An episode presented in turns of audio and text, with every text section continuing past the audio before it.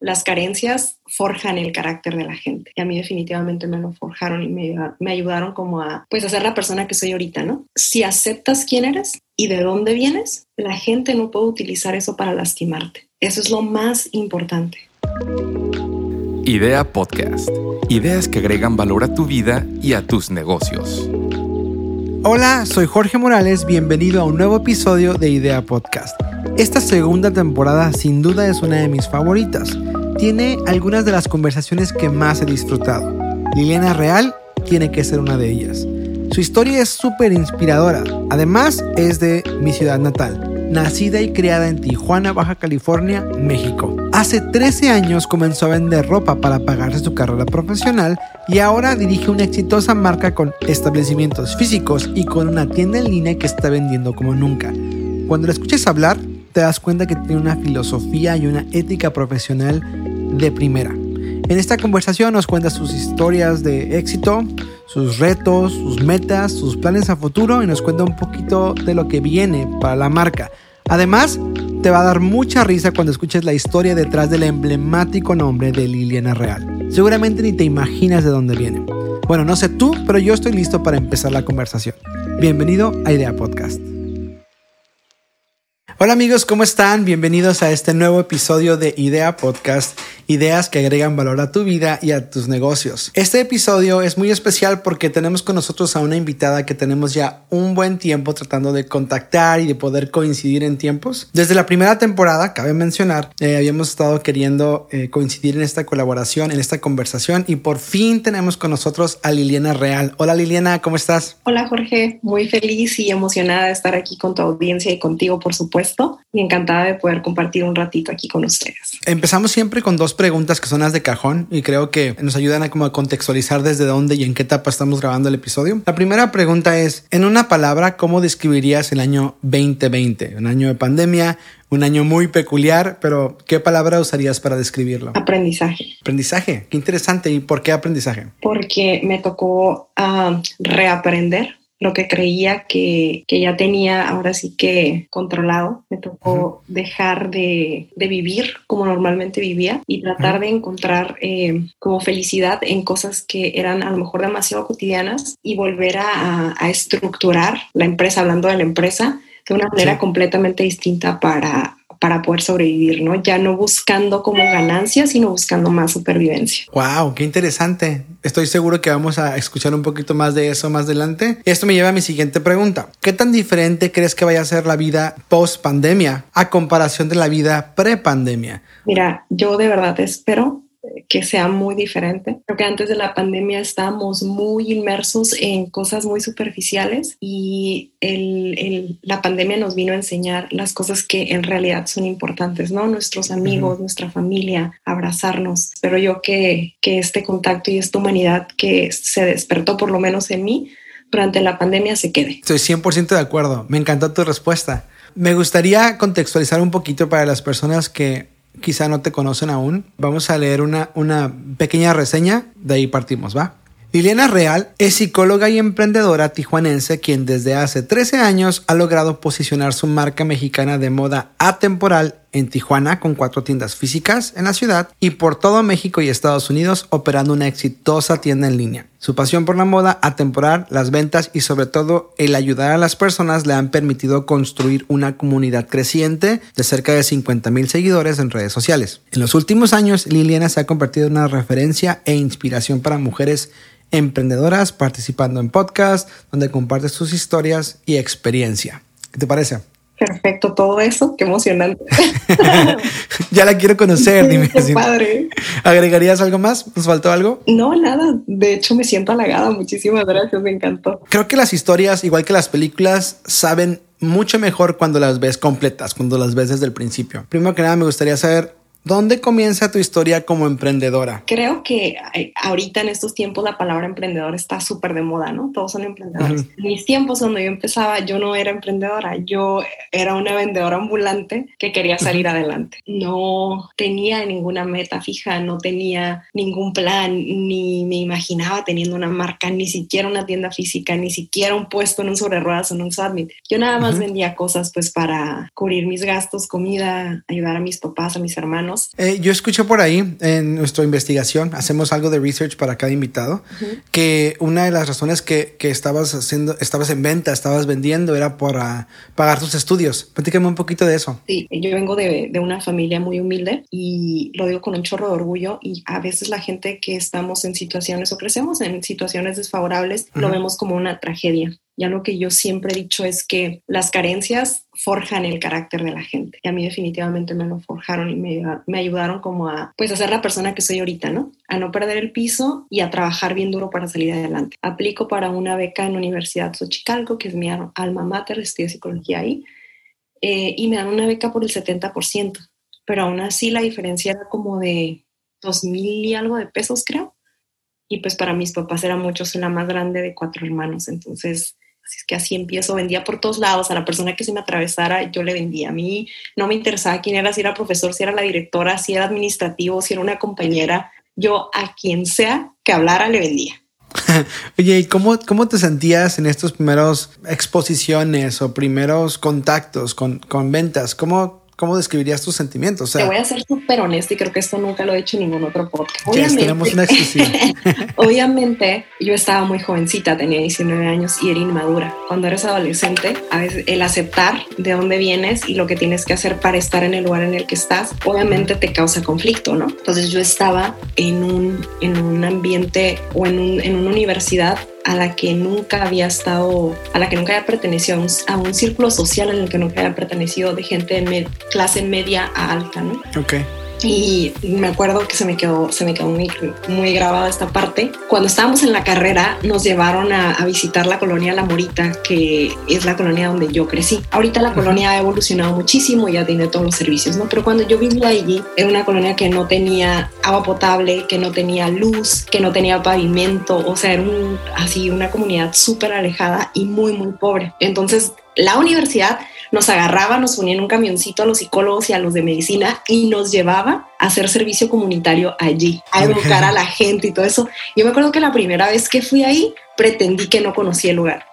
Y estaba súper nerviosa como encontrar a gente que conocía. y después me acuerdo que lo hablé con mi psicóloga, ¿no? Me causó un impacto bien grande. Entonces sí, yo me sentía, nunca me sentí parte de, te puedo decir que nunca disfruté mi etapa universitaria porque fue una etapa de, de supervivencia siempre me sentía amenazada de que el siguiente mes ya no iba a poder pagar. Y, y, sí me era complicado porque, por ejemplo, mis compañeros saliendo de la escuela se juntaban, nos iban al cine, nos iban a hacer cosas y yo estaba tachada como la intensa, ¿no? Porque pues yo tenía que ir a trabajar, yo tenía que ir a vender y no podía, ajá, sí, siempre me decían, ay, qué intensa eres. Y pues sí, tenía que ser intensa pues, para mantenerme en el lugar en el que estaba, ¿no? Pero ahorita que ya puedo recoger un poquito los frutos que sembré cuando empecé a los 19 años, puedo comparar a lo mejor profesionalmente donde estoy y agradezco un chorro haber sido intensa en mis inicios y poder disfrutar ahorita. Wow, qué, inspirador. Se me hace muy padre eh, escuchar este, esta parte de tu historia. Cuando tú conoces a una persona exitosa y, y muchas, muchos aspiran a hacerlo, muchas veces si conociéramos la trayectoria, los sacrificios, eh, los retos que enfrentaron esas personas y nos dijeran, si quieres ser así de exitoso tendrías que atravesar esos mismos retos, esas mismas complicaciones. Estoy seguro que muchas personas dirían, bueno, creo que estoy bien no siendo exitoso. Sí, total. Pero precisamente es eso lo que te forja. Quisiera hacerte una pregunta adicional, nada más en esta misma etapa. ¿Cuál dirías que fue la lección más valiosa que aprendiste en, durante esa etapa? Que si aceptas quién eres y de dónde vienes, la gente no puede utilizar eso para lastimarte. Eso es lo más importante. Ahora entiendo que te graduaste como psicóloga y que eh, te especializaste en psicología organizacional. Esa es tu etapa como en tu vida profesional. Quisiera encaminarnos un poquito ya hacia cómo fue que llegaste a lo que es la marca Liliana Real. Todos los cambios como fuertes en mi vida siempre, y también eso es algo que me gustaría recalcar un chorro para la gente que a lo mejor pueda estar pasando por ese tipo de dificultades. Todos los cambios drásticos que ahorita agradezco han sido productos de una, de una mala etapa, de una crisis. Pero yo vendía mil y un productos, ya lo he dicho en, otros, en otras ocasiones. Cuando se viene la recesión, cambié el dólar de 13 a 20 y tantos. Me veo obligada a, este, a empezar a producir en México porque ya yo vendía en pesos y cambiar pesos a dólares era nada y no me alcanzaba para comprar absolutamente nada antes de que Liliana Real existiera, yo lucraba con una marca registrada, mis tiendas se llamaban Forever Outlet. Yo muy inteligentemente de que no, pues no es Forever 21, es Forever Outlet, no, pero estaba utilizando publicidad engañosa. Oye, ¿y la ropa la vendía, seguías vendiendo en ese momento uno a uno? Después de vender uno a uno, me fui al SWATMIT, ahí estuve cinco años y después de cinco años puse la primera sucursal, que era Forever Outlet en Boulevard Agua Caliente, Boulevard este, mi papá, perdón, este, que todavía conservo esa sucursal. Y cuando viene esto del cambio del dólar y que contrato un contador, el contador y el abogado me explican que pues lo que estoy haciendo no se debe hacer y estando en el SAT, pues no había pensado en un nuevo nombre para, para mi negocio y le pongo mi nombre, ¿no? Liliana y Real es mi RFC. Ok. Oye, qué interesante. Yo de verdad, digo, por alguna razón pensé Liliana Real ha de ser como, como realeza o algo por el estilo. Creo que todos eh, tenemos ciertos personajes que aparecen en nuestra vida, que suelen ser mentores o inspiración. ¿Quién dirías que fue tu inspiración en esta etapa hacia lo que ahora es Liliana Real? Mira, he tenido, creo que he tenido mentores muy importantes. Principalmente han sido mis, mis proveedores. Yo trabajo con puros hombres mantengo una muy buena relación laboral con ellos, de un chorro de respeto. Y una de las cosas que a mí me caracteriza es que yo no, a mí no me da pena preguntar y a mí no me da pena pedir ayuda. Si yo veo que a alguien le está yendo súper bien, a mí me vale y yo voy y le pregunto, oye, ¿dónde importas? Oye, ¿quién es tu transportista? Oye, ¿con quién trabajas de contador? ¿Con quién? Yo pregunto todo. Si me dicen que bueno y si no me dicen, pues ni modo, por lo menos lo intenté, ¿no? Entonces te puedo decir que, que mucha de la estructura de la empresa viene de gente con la que trabajo y que tiene más experiencia que yo y que me ha atrevido a preguntarle y que amablemente me han ayudado y que les debo un chorro. Con algunos ya ni siquiera trabajo, pero te puedo decir que los llevo en mi corazón y que les agradezco con toda el alma sus enseñanzas. Como figura a una persona que admiro muchísimo y me encanta lo que hace porque es muy nacionalista y le tiene un amor inmenso a México, es Sara Galindo. Es este una mujer que es súper importante en el mundo de la moda de México y que apoya a diseñadores mexicanos para que la moda de México se vea como alta costura. Wow, sí. Fui en una ocasión hace muchos años a una conferencia de ella y en ese momento me acuerdo que me hizo clic y dije, ¿sabes qué? Yo tengo que producir en México y que se lo puedo ofrecer a cualquier persona sin importar su estatus económico y que lo use. Wow, es una de las características que más sobresalían cuando estábamos leyendo tu historia. De hecho, con las personas que platicábamos sobre esta conversación cuando la estábamos planeando, era una de las cosas que más, a lo que más hacían alusión. Decían, es que Liliana es muy pro México, muy eh, producida en México, muchos de productos que serían productos de alta calidad, pero en México. Ahora, decides crear la marca de línea real ya como tal, como proyecto. ¿Qué tan diferente fue trabajar en equipo ahora con una marca, con un emprendimiento? Me costó mucho trabajo, fue muy complicado porque me sigue costando, o sea, sigo aprendiendo. Me cuesta delegar, me cuesta muchísimo y una de las características de una marca exitosa es eliminar pues, los cuellos de botella, ¿no? Las cosas no pueden depender de mí porque a mí me puede pasar algo y hay un chorro de gente que, que depende de, la empresa, ¿no? ¿Y qué tal en, en, cuestión de carga de trabajo y estrés? ¿Cómo te ha ido con ese parte? eh, yo todos los días trabajo, o sea, para mí, pero yo de verdad, o sea, obviamente el cuerpo me reclama, ¿no? El nivel de estrés, creo que me estoy como haciendo mejor, este, manejándolo. No soy arrebatada, eh, no soy impulsiva, entonces eso me ayuda mucho, pero al mismo tiempo interiorizo mucho mis emociones, entonces eh, obviamente físicamente y a nivel de sueño y de descanso me trae muchas repercusiones, ¿no? Entonces sigo tratando de balancearlo después de 13 años, es que imagina. Es que 13 años es, es una vida, realmente 13 años eh, es es, una trayectoria bastante eh, envidiable. ¿Cómo te va lidiando ahora con el tema de disciplina? Y a lo mejor filosofía. Filosofía me refiero como de, trabajo. ¿Qué tan diferente es esta manera de hacer las cosas ahora a diferencia de cuando lo hacías tú sola? Mira, antes mi meta y objetivo era poder pagar las cuentas y, y tener para comer, ¿no? O sea, ese era mi, meta principal. Ahorita es la permanencia y ahorita es el sentirme orgullosa de los productos que ofrezco y el proveer para mis colaboradores condiciones laborales respetuosas, dignas para cada persona que trabaja conmigo y que se sientan cómodos aquí, ¿no? Yo lo único que quiero es seguir trabajando, seguirle dando chamba a mi gente, seguir este, demostrando que los productos en México pueden competir con productos de, de otros lugares y a precios este, accesibles Está muy claro que, que, el producir en México, que el involucrarte en la industria es algo que es importante para ti. Pero, ¿qué tan complicadas son las barreras de entrada a esa industria? No hay barreras de entrada y me gustaría como aclarárselo a la gente que quiere empezar. Okay. Lo que sí es que hay mucha pérdida. Okay. Desde mi experiencia. Yo te hablo de lo, de lo que yo viví. Qué interesante. Tú puedes encontrar a todos mis proveedores, a todos en Intermoda. En Guadalajara se pone dos veces al año. Ahí está. No vas a encontrar mis productos. ¿Por qué? Porque la mayoría de los productores tienen la mano de obra, pero las cosas que realizan no son las cosas que yo quería vender. Ok. Entonces, todos mis productos son desarrollos. ¿Qué quiere decir que es un desarrollo? Es un producto que ellos no venden, que yo les pido que realicen con ciertas telas, con ciertas características y con cierta calidad. Ok. Entonces, eh, hay muy buena mano de obra en México. También hay mucha mano, malo, mucha mano de obra mala. Es aprender. Cuando las primeras veces que yo producí, no, el primer año tuve pérdida, no tuve ganancia. Trabajé gratis todo un año, más de todo un año y me quedé con una deuda de dos años porque no tenía experiencia, porque no sabía exigir y porque los productos que, que estaba pidiendo y que estaba comprando eran los que ellos me querían vender y no los que en realidad a mí me gustaban. Mm. Ahora, yo como maquilo con un proveedor, ya con los que ya me quedé, o sea, hice limpia, haz de cuenta que empecé con 20, ahorita tengo 3, de esos 20 tengo 3. Okay. Zapato, mezclilla y básicos.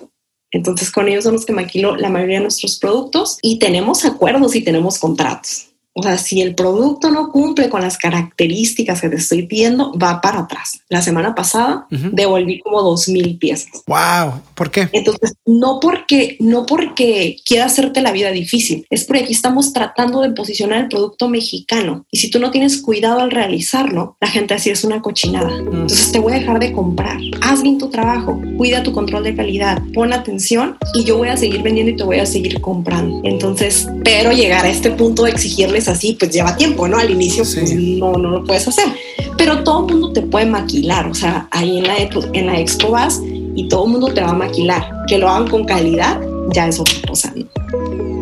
La historia de Liliana es muy inspiradora, sobre todo porque es la historia de alguien que creció y se enfrentó a retos con los que la mayoría nos podríamos identificar. Lo que hizo la diferencia en la historia de Liliana, y algo a lo que yo creo que la mayoría deberíamos aspirar, es que aceptó la realidad en la que se encontraba y desde muy joven comenzó a construir desde ahí el futuro que deseaba. Si prestas atención te darás cuenta que su filosofía laboral y ética profesional realmente es de otro nivel. Con razón tiene tanto éxito lo que está construyendo. Espérate escuchar la segunda parte de la conversación porque Liliana seguirá contando cómo ha logrado construir una franquicia que ahora se estará expandiendo a otras ciudades de México. Mientras, te cuento que Idea Podcast está en todas las plataformas de streaming, incluyendo Apple Podcast, Spotify, Amazon y Google, entre otras. Así que compartir el contenido está más fácil que nunca. Y además, no sabes cuándo alguien de tus amigos necesita escuchar algo como esto. Si te gusta nuestro contenido y quieres ayudarnos a crecer, lo puedes hacer muy fácil. De hecho, solo tienes que dejar un review positivo en Apple Podcast. Es rápido, es gratis y te tomará un minuto.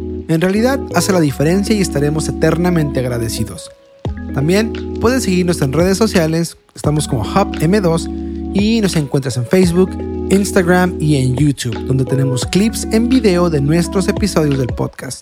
Te dejamos los links en la descripción para que nos encuentres más fácil. Ahora escuchemos las 5 preguntas random de Idea Podcast que respondió Liliana, para después seguir con la conversación.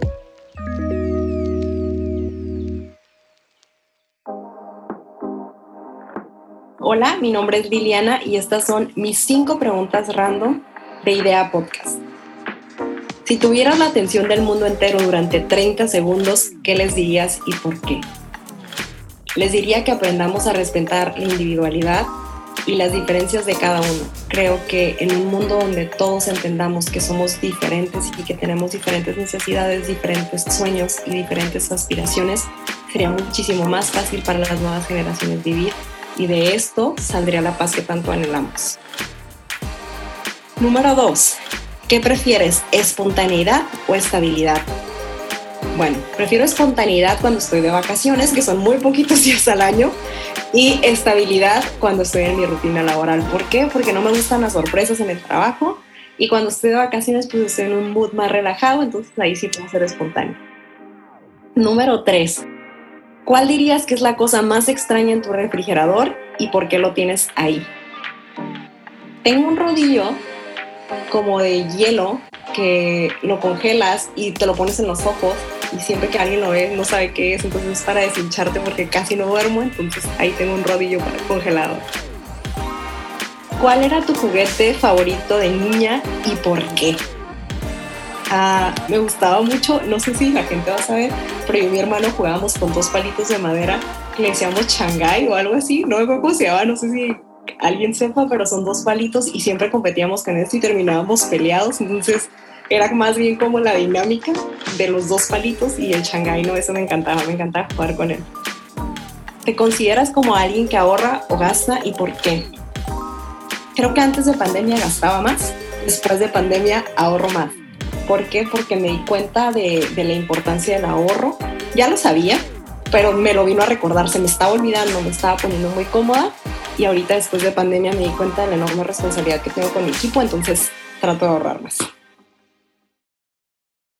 En esta etapa de proceso de madurez o maduración, mejor dicho, ¿cuáles eran los retos más grandes que enfrentabas? Ay, o si quieres, mencióname uno. ¿Cuál dirías que fue el reto más grande que enfrentaste? No, te puedo, te puedo mencionar varios. O sea, mi, mi, o sea, mi suspiro no fue porque no tuviera, tenía un chorro. Fue para escoger, ¿no? Así... Sí, es que primero que nada, la confianza en mí misma, creértela. O sea, yo no me la creía. Es más, creo que sigo batallando con creérmela, como que no abrazo lo que soy, como que escucho, por ejemplo, ahorita que leíste la biografía y yo, uh, ok, sabes, como que ni siquiera lo internalizo, como que no lo abrazo, como que no lo siento, como que no me la creo. Número dos, yo siempre he sido muy trabajadora, o sea, muy, muy trabajadora. Yo no tengo problema con levantarme súper temprano y dormirme súper noche. Nunca le he tenido miedo a eso. Pero este, una de las cosas que creo que me faltaba era poner más atención a las letras chiquitas y leer bien, tener como más estructura. Sí. Entonces eso es súper, súper importante. Eh, número tres, creo que cuando no estaba tan madura, no me acercaba a gente que supiera más que yo. Como que mi madurez y mi inseguridad hacía que, que no preguntara lo suficiente. ¿Cómo hiciste frente a estos retos? Siendo súper realista con los errores que estaba cometiendo. Como, de, como verlos, a ver, la regaste aquí porque fuiste irresponsable acá y eso no, se lo puedes, no le puedes echar la culpa a absolutamente a nadie, es bronca tuya porque no leíste, porque actuaste sin pensar, y eso era otra de las cosas que batallo muchísimo. Yo soy demasiado decidida y a veces no analizo como todas las posibles situaciones. Entonces me pasaba mucho que cometí errores por no darme el tiempo de pensar antes de actuar. Es súper importante que pienses antes de actuar, especialmente si estás haciendo inversiones. Nosotros tuvimos un dato de Forbes eh, con respecto a México que dice que el 75% de las empresas fracasan. Ahora, cuando yo pienso en 13 años de, trayectoria como emprendedora, realmente eh, no puedes evitar preguntarte cómo le hizo. O sea, ¿cuál ha sido, por ejemplo, cómo ha sido vivir la evolución de tu marca eh, durante 13 años? Hasta ahora? ¿Cómo tú has experimentado esa evolución? ¿Qué crees que, eh, cómo, en cuestión de sentimientos, cómo te has sentido conduciendo una marca durante toda esta evolución? Mira, me encantaría decirte que ha sido una evolución creciente y que ido mejorando todo el tiempo, ¿no? Como que empezar desde cero he ido subiendo y ha sido una línea recta, pero no. Creo que, que algo que te ayuda a mantenerte durante tanto tiempo es permitirte equivocarte y aprender y no volver a cometer el mismo error. Una vez es un error, ya la segunda vez ya eso es necedad, es tontería. Es... Yo escuché la frase que decía que la primera vez es error, la segunda es decisión. Sí, totalmente. Tú decides si te vuelves a equivocar.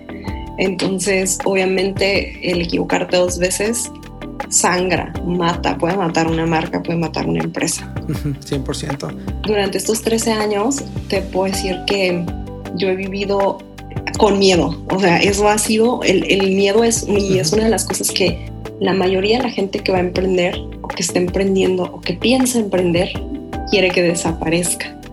Como que dice, ay, no, es que ahorita tengo miedo y ya, o sea, no se te va a quitar. O sea, yo empecé mi emprendimiento con 300 dólares Eso fue mi inversión inicial y, llegué a perder muchas veces esos 300 dólares y me endeudé y pedí créditos para volver a recuperar e invertir y porque tomaba malas decisiones, hacía malas inversiones. Entonces ha sido un camino de altas y bajas un chorro de veces. Ahorita te puedo decir que estoy en un proceso de recuperación porque el año pasado fue, o sea, pérdida impresionante por el cierre de cuatro meses por COVID, ¿no? Wow entonces, este, nadie de las personas que trabaja conmigo se quedó ni siquiera un día ni una semana sin, recibir su, su este, salario, ¿no? Entonces, creo que, que, a nivel personal, a nivel de sentimientos, el manejar una marca por 13 años te hace muy resiliente y te hace o te fuerza a que aprendas a que va a haber momentos buenos y que va a haber momentos malos. Y que de los malos es donde más aprendes. O sea, yo ahorita, por ejemplo, después de COVID, siento que antes de, antes de COVID nos está yendo muy, muy bien y me empecé a relajar de más. Okay. Entonces pasa COVID y digo, dije, no manches, o sea, tengo una responsabilidad bien grande con mi gente y si esto vuelve a pasar, yo ya no tengo que tener el ahorro de mis gastos fijos por seis meses, lo tengo que tener mínimo por 18 meses, porque ¿cuánto duró la pandemia? Sí, claro. O sea, eso es lo que te dicen los libros ten el ahorro de tus gastos fijos por lo menos seis meses. Claro que no. Ya con esto yo no, yo no voy a tener el ahorro de mis gastos fijos por seis meses, mínimo 18. Porque no nada más son mis gastos fijos, son los de toda la gente que trabaja conmigo.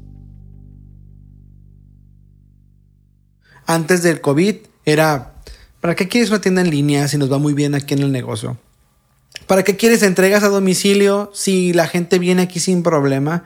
Pero dicen que el COVID-19 fue el mercadólogo más exitoso porque digitalizó más empresas que nadie.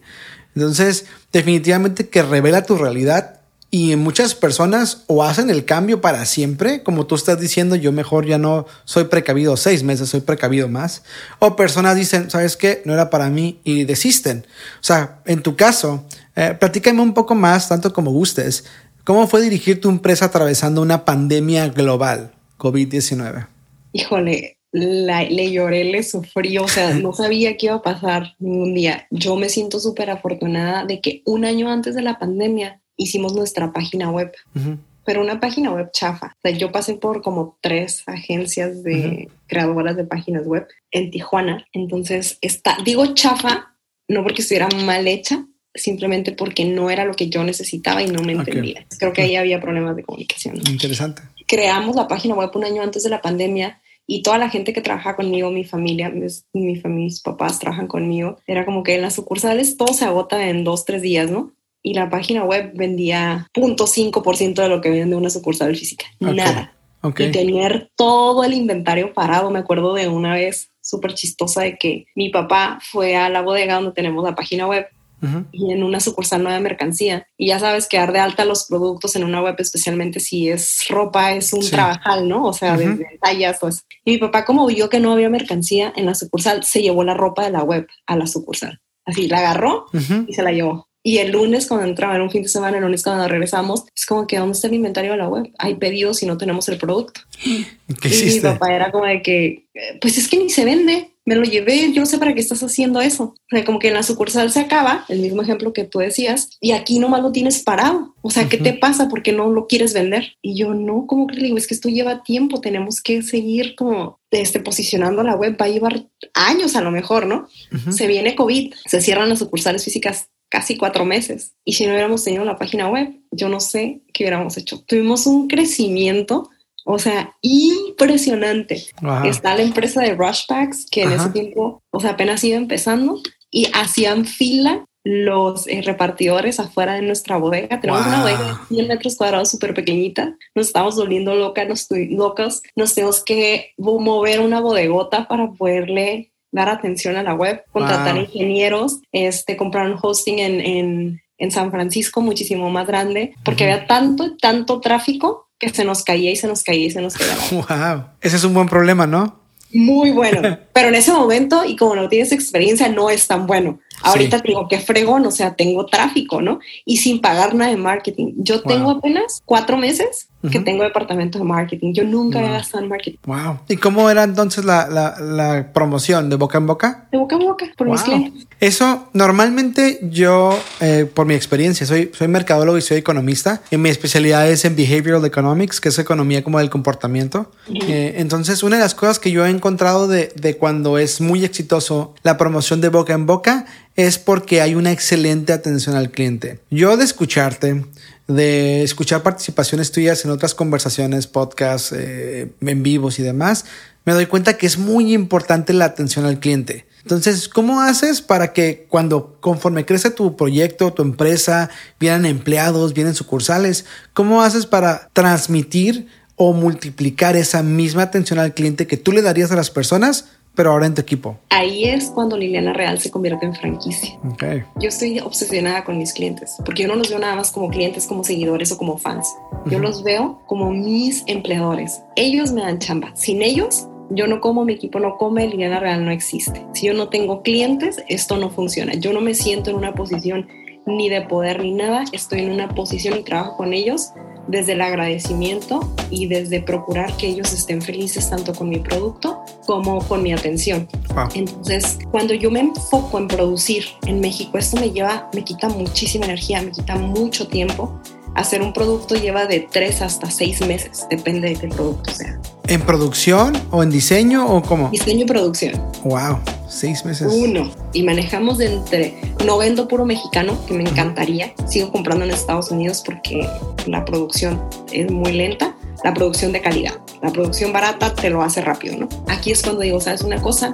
necesito que algunas sucursales, si quiero seguir creciendo, tengan otro dueño, o sea, que sean mis socios, para que ellos se encarguen de controlar la atención que hay en sucursal y trabajar en conjunto y ambos vamos a tener ganancias y ambos vamos a estar súper interesados en que la atención siga siendo impecable porque se me está saliendo de las manos con tanta gente, porque es bien difícil, te digo, 99% de nuestros empleados son muy buenos, pero hay 1% que la riega y con ese 1%, o sea, podemos causar una súper mala impresión. ¿Dirías que hay algunos valores o principios no negociables dentro de la manera de atender al cliente que deben de estar en todas las sucursales o en todo el personal? Sí, integridad, honestidad, tienes que ser súper paciente, tienes que ser súper respetuoso y tener esta actitud de servicio. Yo siempre les digo a mis niñas que, que yo no soy su jefa, que cada clienta que entra por la puerta es su jefa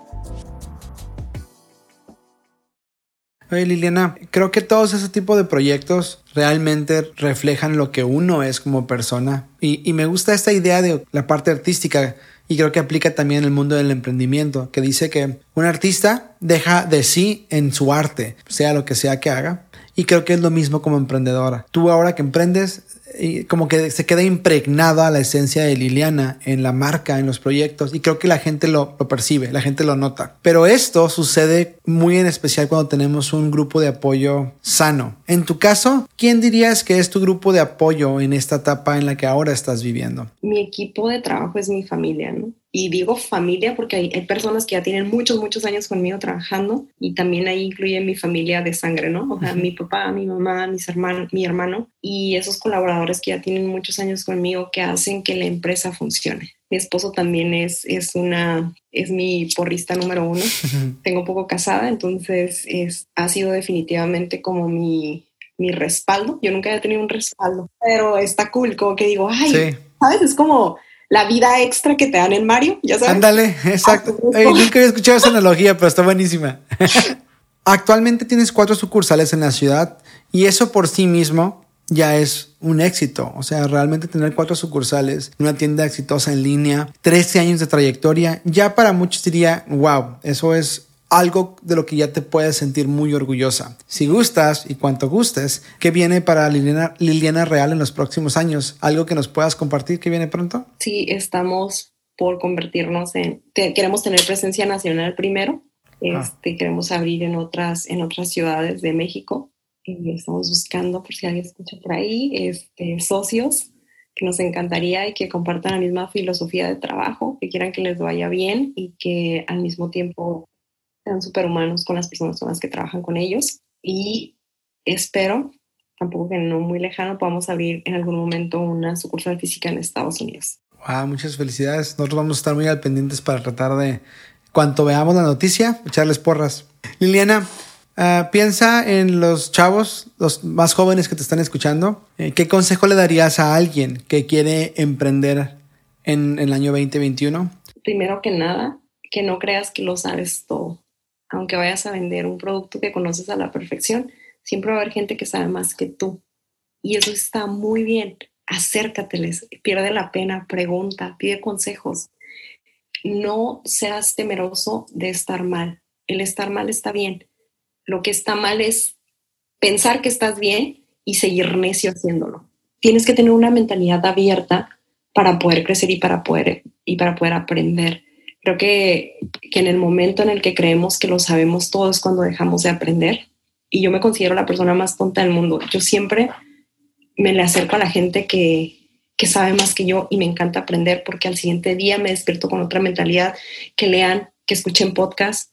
Hay ahorita un chorro de materiales más, si no te gusta leer, hay podcasts que te van a educar y que te van a enseñar un chorro de cosas que te van a hacer que reestructures tu idea o que reestructures tu emprendimiento de una manera diferente. A mí me hubiera encantado que todos estos recursos estuvieran tan al alcance cuando yo empecé, porque me hubiera ahorrado un chorro de dolores de cabeza, que tengan más estructura y que sean súper cuidadosos con su palabra y con su puntualidad. No hay nada más feo que alguien que va empezando una empresa, un negocio y que no tenga estructura y que no tenga palabra. No necesitas dinero para eso.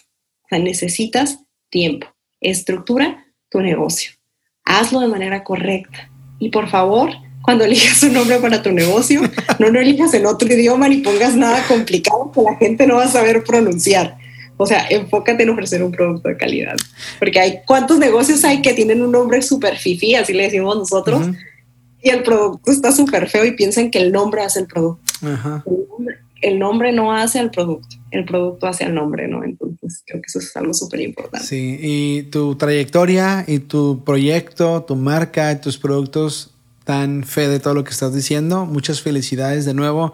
Liliana, y si alguien te quiere seguir, quiere estar en contacto de todo lo que haces, los productos, eh, seguir a Liliana, ¿dónde te encuentran? Muchísimas, muchísimas gracias. Pueden ir a nuestra página web que es lilianareal.com. Hasta abajo van a ver todas nuestras redes sociales, que es Liliana Real MX, y ahí pueden estar al pendiente tanto de la marca, de las franquicias y de, nuestros productos. Muy bien, pues muchísimas gracias Liliana. Eh, realmente vamos a estar al pendiente. Personalmente me voy muy inspirado de esta conversación. Voy a estar atento de todo lo que vas a estar haciendo. Eh, estoy seguro que todas las personas que escucharon este episodio van a quedarse inspiradas y van a estar listas para emprender. Muchas gracias. Gracias a ti, Jorge. Un abrazote. Platicar con Liliana fue todo un gusto, especialmente porque sentí que estaba platicando con una buena amiga por las cosas que nos platicó. Creo que contó cosas que no platicas a menos de que estés en mucha confianza. Realmente estamos agradecidos de haberle tenido en el episodio de Idea Podcast. La historia de Liliana es muy inspiradora y creo que si te faltaba motivación, esta es una buena historia para conseguirlo. Como dijo Liliana, hoy día en el año 2021 tienes más herramientas que nunca para aprender y para emprender. Solo tienes que aprovecharlas. Si quieres encontrar buenas razones para rendirte y para dejar las cosas ya por fin, lo vas a hacer, las vas a encontrar, pero si quieres, vas a encontrar todavía mejores razones para echarle ganas, para esforzarte, para ser disciplinado, para aprovechar las herramientas en tus manos y para triunfar. Esta es una de las lecciones con las que yo me quedo de esta conversación con Liliana. Por último, quiero recordarte que Idea Podcast está en todas las plataformas de streaming, incluyendo Apple Podcasts, Spotify, Amazon, Google, entre otros. Significa que es más fácil que nunca compartir el contenido. Nunca sabes a quién vas a inspirar cuando le compartes contenido como este. También te agradeceríamos que nos dejaras un review positivo en Apple Podcast. Es fácil, es rápido, es gratis y nos ayuda muchísimo a seguir creando contenido como este. Puedes seguirnos en redes sociales, estamos como Hub M2 y estamos en Facebook, en Instagram y en YouTube, donde también compartimos clips en video del episodio que acabas de escuchar. Yo soy Jorge Morales y te veo en el próximo episodio de Idea Podcast. Hasta luego.